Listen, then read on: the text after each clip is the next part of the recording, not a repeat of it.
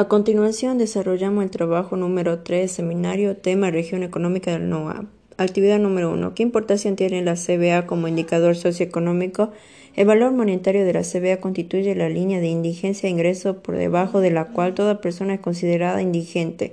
Sirve para medir la pobreza por ingresos, que no es el único modo de medir la pobreza, expresó el docente e investigador de la Actividad número 2. ¿Cómo cree que afecta la alimentación y nutrición de su familia, especialmente de los grupos vulnerables, la suba de la CBA en nuestra región?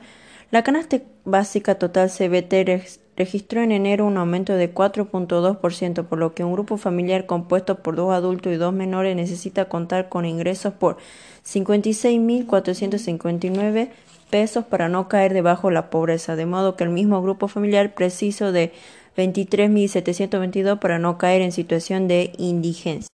Actividad número 3. ¿Qué solución propondría esta problemática como futuro profesional?